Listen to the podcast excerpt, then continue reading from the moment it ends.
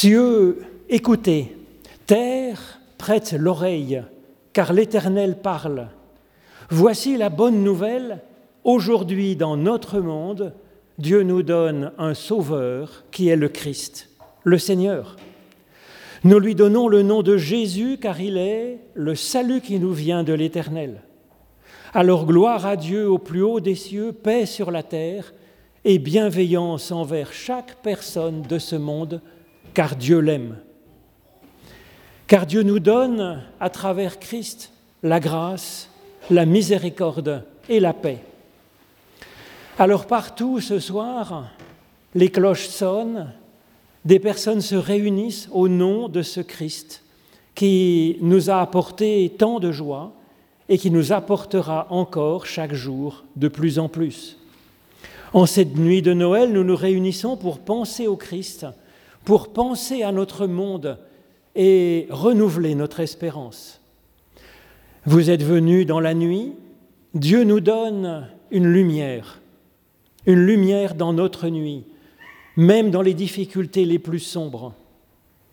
Oui, vous êtes ici chez vous, nous sommes ici entre frères et sœurs, en amis.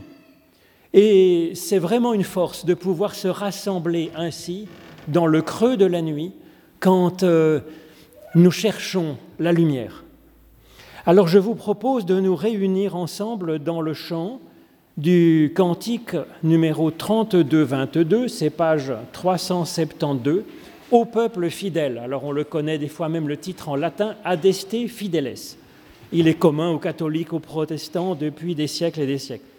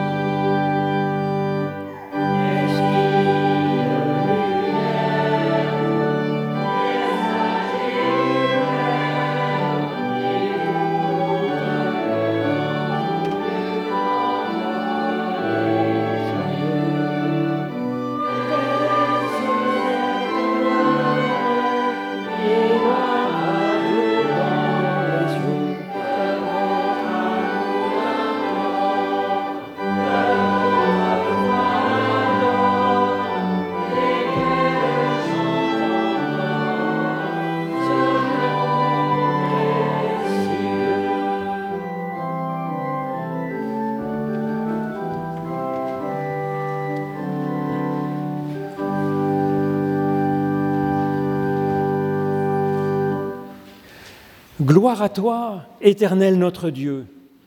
Tu nous as donné celui qui comble toutes les attentes, toutes les recherches et qui répond à toutes nos prières. Seigneur, tu es notre joie, tu es notre vie, et nous t'en sommes plus que reconnaissants. Avec tous tes enfants rassemblés partout dans le monde pour Noël, avec tous les croyants de tous les âges depuis des milliers d'années, avec tous ceux qui ont trouvé en Jésus-Christ le salut que tu veux pour eux, nous te rendons grâce pour ton don qui dépasse tout ce que l'on pouvait imaginer. Et puisqu'en Jésus-Christ tu appelles chacun à ta lumière, éclaire ceux qui sont encore dans la nuit. Rassemble toute la famille humaine par celui qui est venu chercher et sauver ceux qui sont dans les difficultés. À toi, notre Dieu, revient toute gloire et toute louange dès maintenant et pour les siècles des siècles. Amen.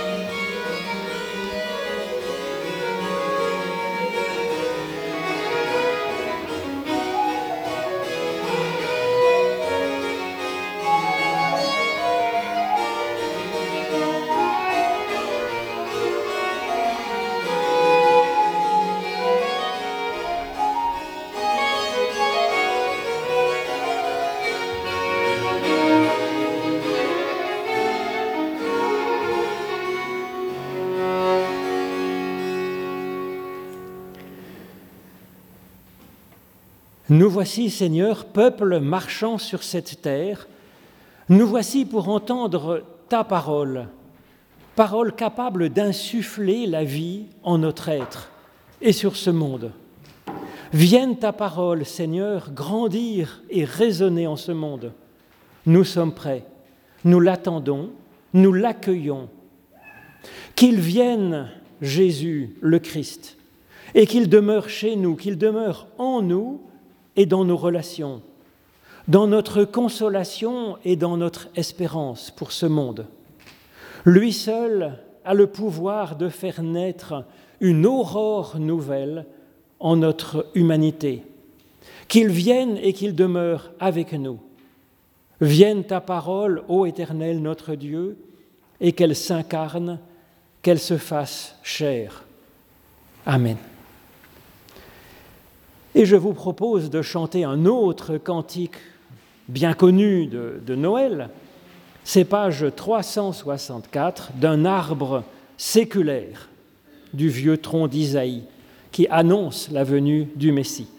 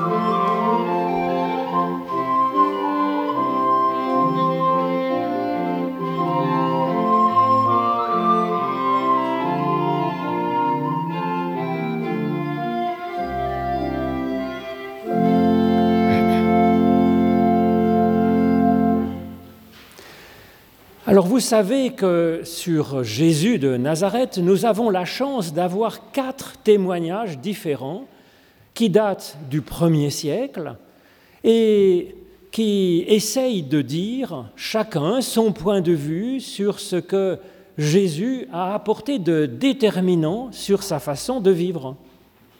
La diversité de ces témoignages est une grande chance pour nous. D'abord, ça nous invite au respect des autres points de vue sur le Christ, sur Dieu, sur la vie. Et puis ça nous donne à nous la liberté d'avoir notre propre point de vue sur Jésus-Christ. Et donc ça donne quatre points de vue différents sur un seul Jésus-Christ. Alors pour ce jour de Noël, je vous propose de chercher à réconcilier deux des évangélistes, Luc et Matthieu, qui présentent des versions assez différentes de la même naissance finalement de Jésus-Christ. Matthieu, c'est un, c'est un juif qui était collecteur d'impôts, ce qui n'était pas très bien vu, et qui est devenu un des tout proches de Jésus. Luc, par contre, c'est un médecin grec qui s'est converti plus tard avec l'apôtre Paul et qui donc annonce l'évangile euh, aux païens avec l'apôtre Paul. Luc et Matthieu sont ainsi d'univers très différents, grecs et juifs, mais qui sont rassemblés par l'unique Jésus-Christ. Alors d'abord, je vais vous lire donc le récit dans l'Évangile selon Luc au chapitre 1er. L'ange Gabriel fut envoyé par Dieu dans une ville de Galilée du nom de Nazareth. Il fut envoyé à une jeune fille accordée en mariage à un homme qui s'appelait Joseph, de la famille de David. Cette jeune fille s'appelait Marie. L'ange entra dans sa maison et lui dit, Sois joyeuse, toi qui as la faveur de Dieu, le Seigneur est avec toi. À ces mots, elle fut très troublée et elle se demandait ce que pouvait signifier cette salutation. L'ange lui dit, Sois sans crainte, Marie, car tu, as trouvé grâce auprès de, Dieu. Voici que tu vas être enceinte, tu enfanteras un fils, et tu lui donneras le nom de Jésus, car il sera grand et sera appelé Fils du Très-Haut. Le Seigneur Dieu lui donnera le trône de David son père, et il régnera pour toujours sur la famille de Jacob, et son règne n'aura pas de fin. Marie dit à l'ange, euh, Comment est-ce que ça pourra se faire puisque je ne connais pas d'homme? L'ange lui répondit, L'Esprit Saint viendra sur toi et la puissance du Très-Haut te couvrira de son ombre. C'est pourquoi celui qui va naître sera saint et il sera appelé Fils de Dieu. Et voici qu'Élisabeth, ta parente, est elle aussi enceinte d'un fils dans sa vieillesse, et elle en est même à son sixième mois de grossesse, elle qu'on appelait la stérile, car avec Dieu aucune parole n'est impossible. Marie répondit alors, Je suis la servante du Seigneur, que tout se passe pour moi comme tu l'as dit, et l'ange alors la quitta.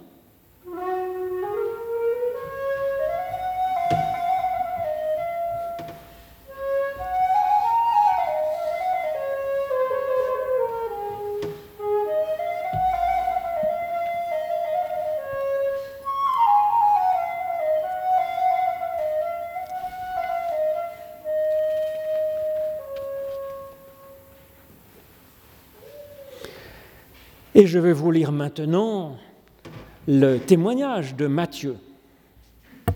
Il nous dit, Voici quelle fut l'origine de Jésus-Christ.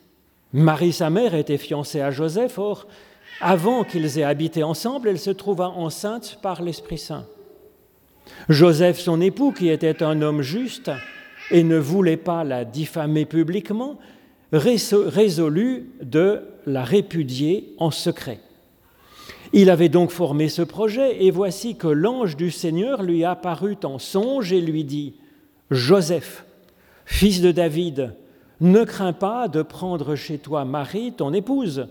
Ce qui a été engendré en elle vient de l'Esprit Saint, et elle enfantera un fils auquel tu donneras le nom de Jésus, car c'est lui qui sauvera son peuple de ses péchés.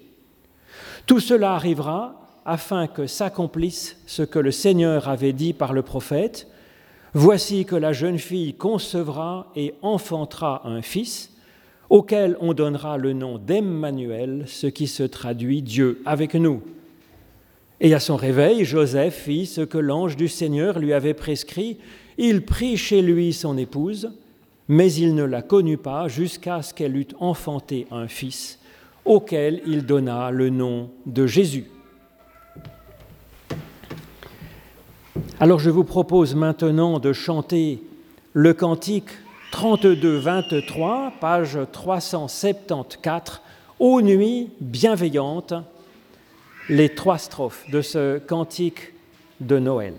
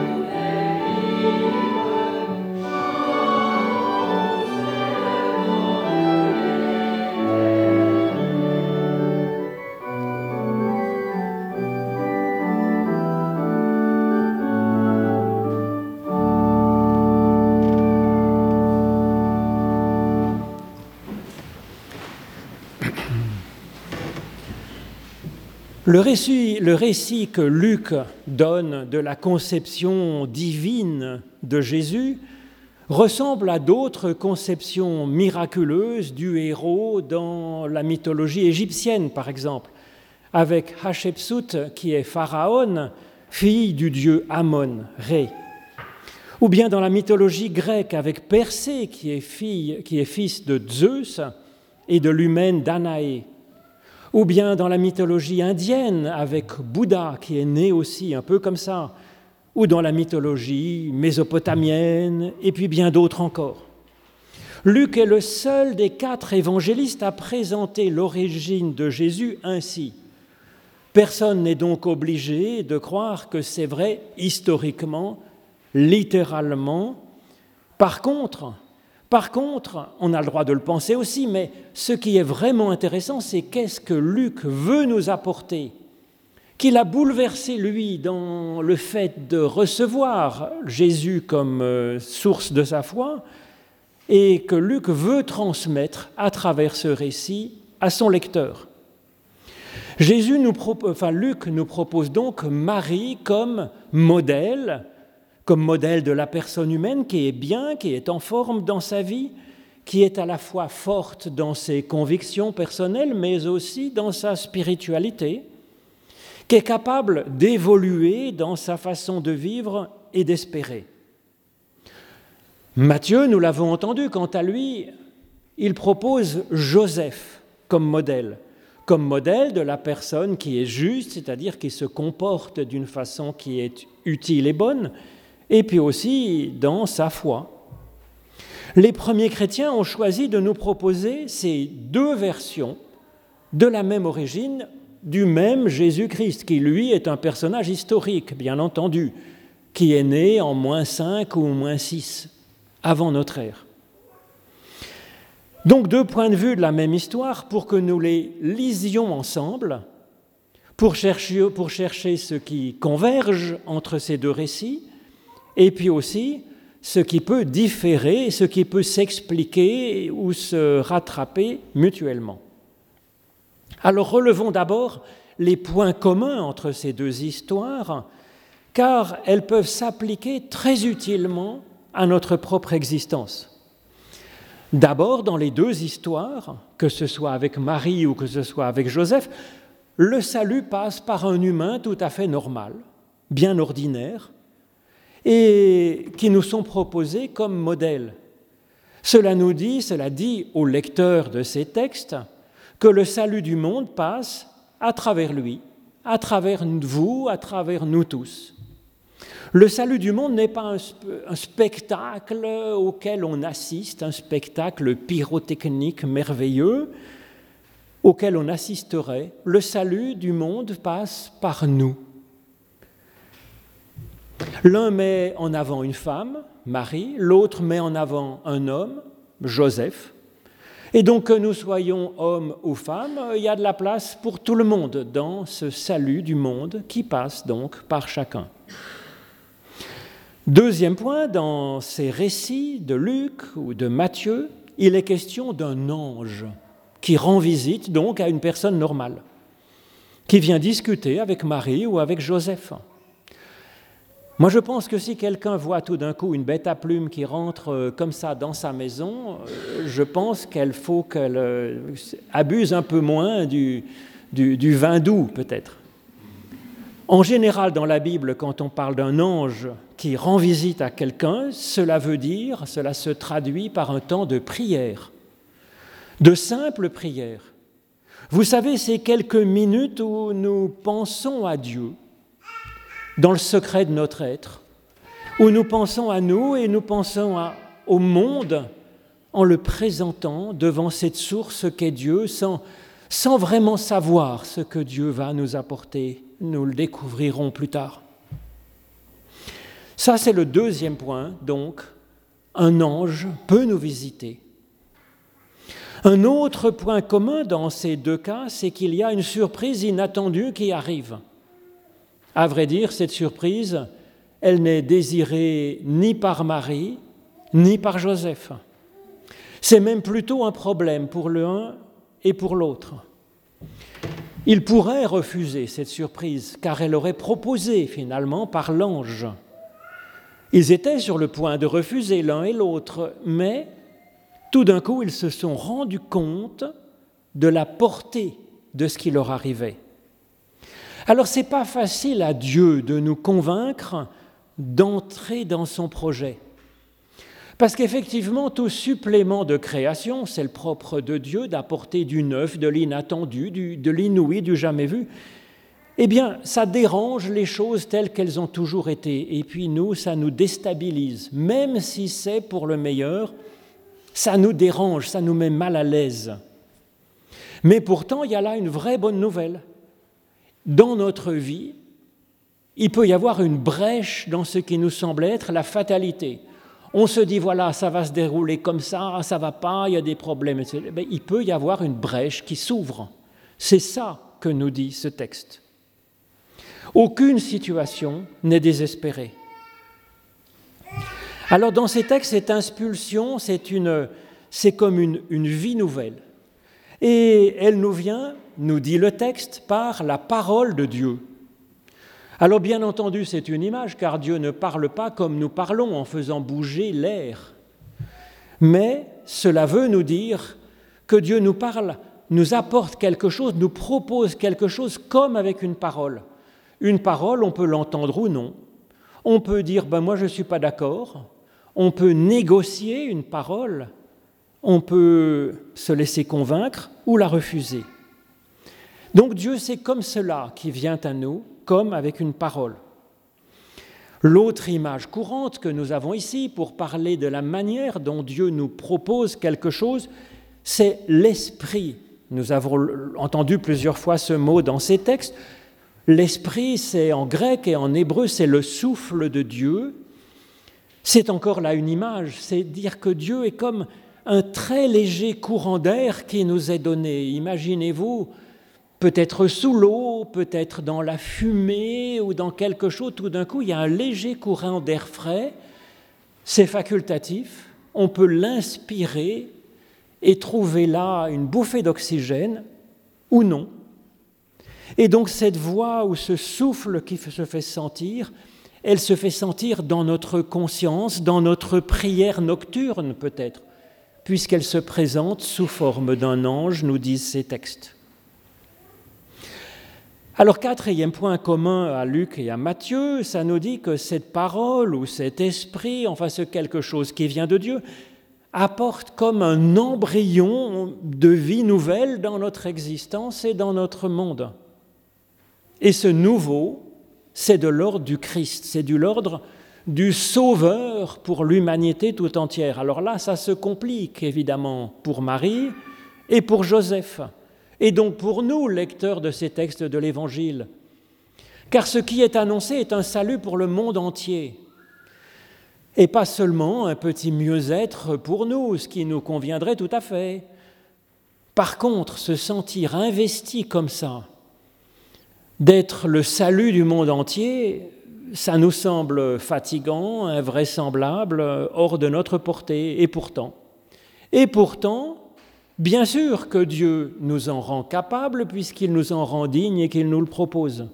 Simplement, ça sera à découvrir par la suite, à notre mesure, à notre façon. Donc oui, du Christ peut naître dans notre être, dans notre vie. Alors ce Christ, il est à la fois fils de Dieu et fils de l'humain. C'est encore ce que nous disent ces dialogues entre l'ange et Marie ou Joseph. Le Christ ne tombe pas du ciel comme une météorite, pof, dans notre jardin. Le Christ ne naît pas non plus de la seule industrie ou sagesse humaine, comme euh, des grands philosophes. Non, le Christ naît d'une combinaison de quelque chose qui vient de Dieu et puis quelque chose qui vient de nous, qui se combine, qui se combine, on le voit dans ces textes, dans un débat où l'humain discute avec Dieu, essaye de comprendre, et où l'humain a en fait le dernier mot pour dire oui, oui si nous le voulons bien, un oui comme le fait Marie, ou bien comme le fait Joseph, et eh bien des actes qui répondent au désir, à la prière de Dieu qui lui adressait, que Dieu lui adressait. Alors c'est là que les deux récits diffèrent en réalité, en mettant le projecteur sur Marie, Jésus, Luc insiste sur la liberté de l'humain. Car si Marie n'avait pas dit oui, le Christ n'aurait pas été conçu, en tout cas pas ce jour-là. Alors que pour Matthieu, nous voyons dans le début du récit, le récit commence avec un Christ qui est déjà conçu, qui est déjà en route. Et donc euh, Luc insiste sur la liberté de la personne, la liberté de notre personne, et Matthieu, il insiste sur la grâce de Dieu. Voilà. Alors qui a raison, Luc ou Matthieu? La liberté humaine ou la grâce de Dieu qui est puissante pour nous faire vivre et pour sauver le monde? Eh bien, les deux sont à garder, bien sûr, à combiner d'une certaine façon dans notre existence. Il nous faut en même temps découvrir qu'il y a déjà du Christ qui est en gestation dans notre monde, dans notre être, dans la personne qui est à nos côtés. C'est ce que nous faisons avec Joseph. Et puis, avec Luc, nous pouvons découvrir qu'il y a une vie nouvelle, il y a une nouvelle dimension encore supplémentaire que nous pouvons recevoir dans notre existence que nous ne sommes pas au bout de ce processus de divinisation de notre être, que nous sommes en quelque sorte des pré-hominiens, quelque part entre le singe et l'humain véritable tel que Dieu l'espère, et qui se réalise en Jésus-Christ. L'une et l'autre de ces deux propositions sont un vrai travail, en fait, demandent un effort, demandent une énergie, une découverte. Et c'est normal parce que tout processus de création demande en réalité un effort. Demandez à un peintre qui fait des tableaux, demander à un sculpteur, demander à un musicien, demander à un auteur de livres, qu'est-ce que ça lui coûte comme investissement personnel pour créer une œuvre? Il doit y mettre ses tripes, c'est comme un accouchement. Or, c'est ce que Dieu nous offre en Christ en fait, de créer ensemble, lui et nous, une humanité en pleine forme, une humanité qui, qui a une dimension supplémentaire, ou bien d'adopter et d'élever ce qui existe déjà de vraie qualité, qui existe déjà, mais qu'il faut encore faire sortir, élever, nourrir, protéger, conduire. Ça demande de l'attention quotidienne. Luc valorise la liberté, mais il connaît aussi la grâce de Dieu, bien entendu, car c'est même les premiers mots de l'ange adressés à Marie. Car c'est une grâce de recevoir cette vocation, cette vocation d'aimer un peu en ce monde, comme nous sommes aimés par Dieu. Dieu a besoin de nous pour ça, que nous aimions en ce monde, car ça change le monde d'aimer, d'apporter de la tendresse. Mais ensuite, nul ne pourrait forcer une personne à aimer, pas même Dieu pourrait nous forcer à aimer. Matthieu, lui, il valorise aussi la liberté de Joseph, même si de toute façon Jésus est déjà en route.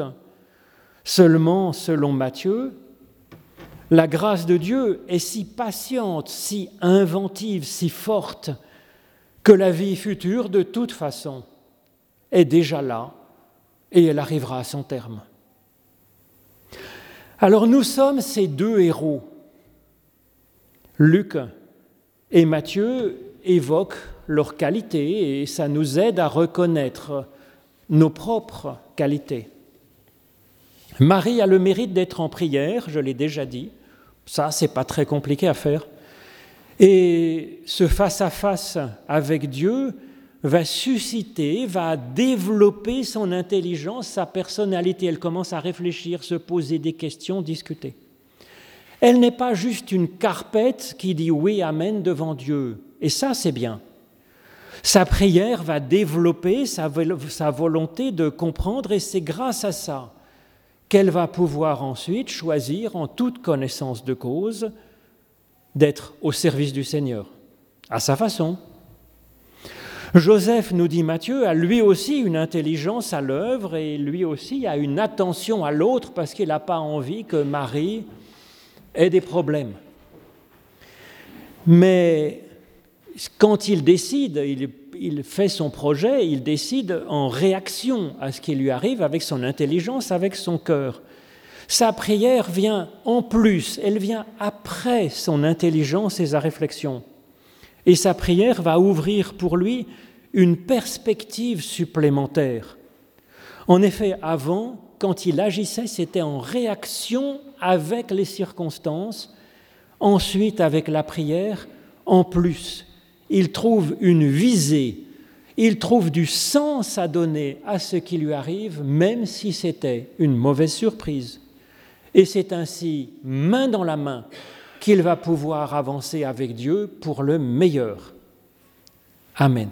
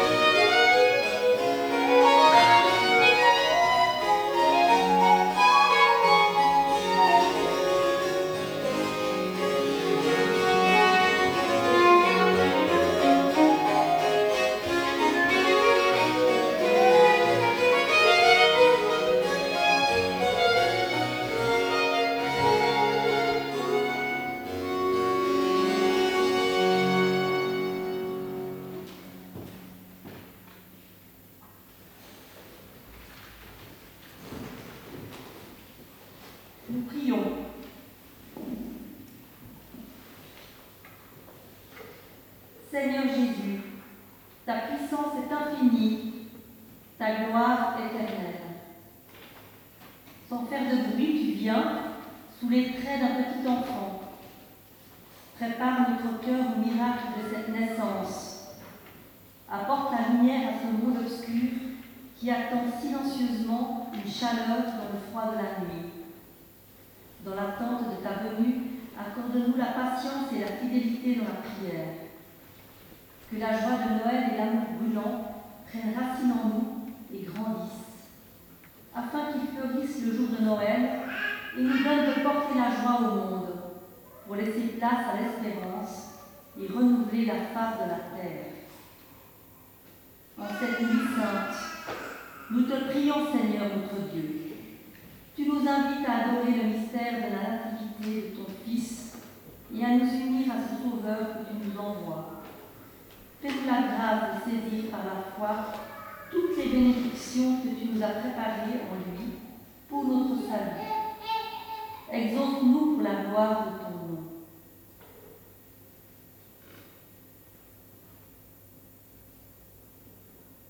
Et nous poursuivons avec la prière que tu nous as enseignée.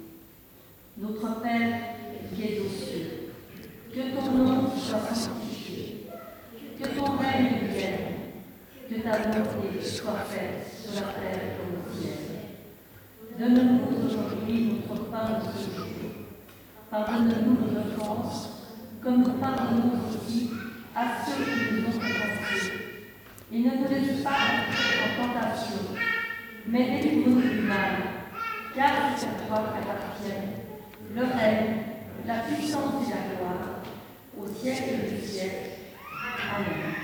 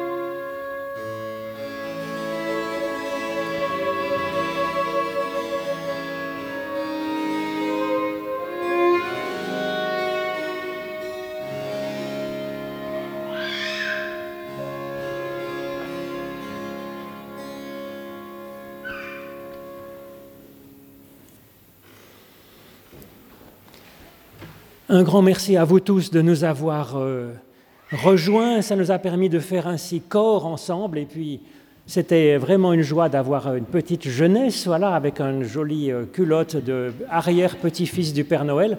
Ça met euh, de la joie et de la vie dans, dans ce culte. Et donc, vraiment grand merci à, à, lui, puis à la maman aussi, d'avoir accompagné son, son fiston comme ça. Alors merci à Marie-France pour sa prière, merci à nos musiciens pour ce voilà, c'est vraiment cette musique baroque qui, qui va si bien dans cette nuit de, Noël. Demain matin, il y a le culte de Noël pour les courageux à 10 heures du matin au temple de Vendœuvre, avec une autre réconciliation, celle de l'évangéliste Luc avec un autre évangile, avec l'évangile selon Jean. Alors si vous êtes encore dans la couette demain matin, ce qu'on pourrait tout à fait comprendre parce que vous ne vous coucherez pas si tôt ce soir, vous la trouverez sur euh, Internet grâce à Souyon qui file les prédications. Alors maintenant, c'est le moment de chanter le cantique de Noël, Voici Noël, ô douce nuit, et puis pendant le chant du cantique, il y aura l'offrande qui est aussi une façon eh bien, de mettre le spirituel comme gouvernant une partie de notre vie matérielle. Voici Noël.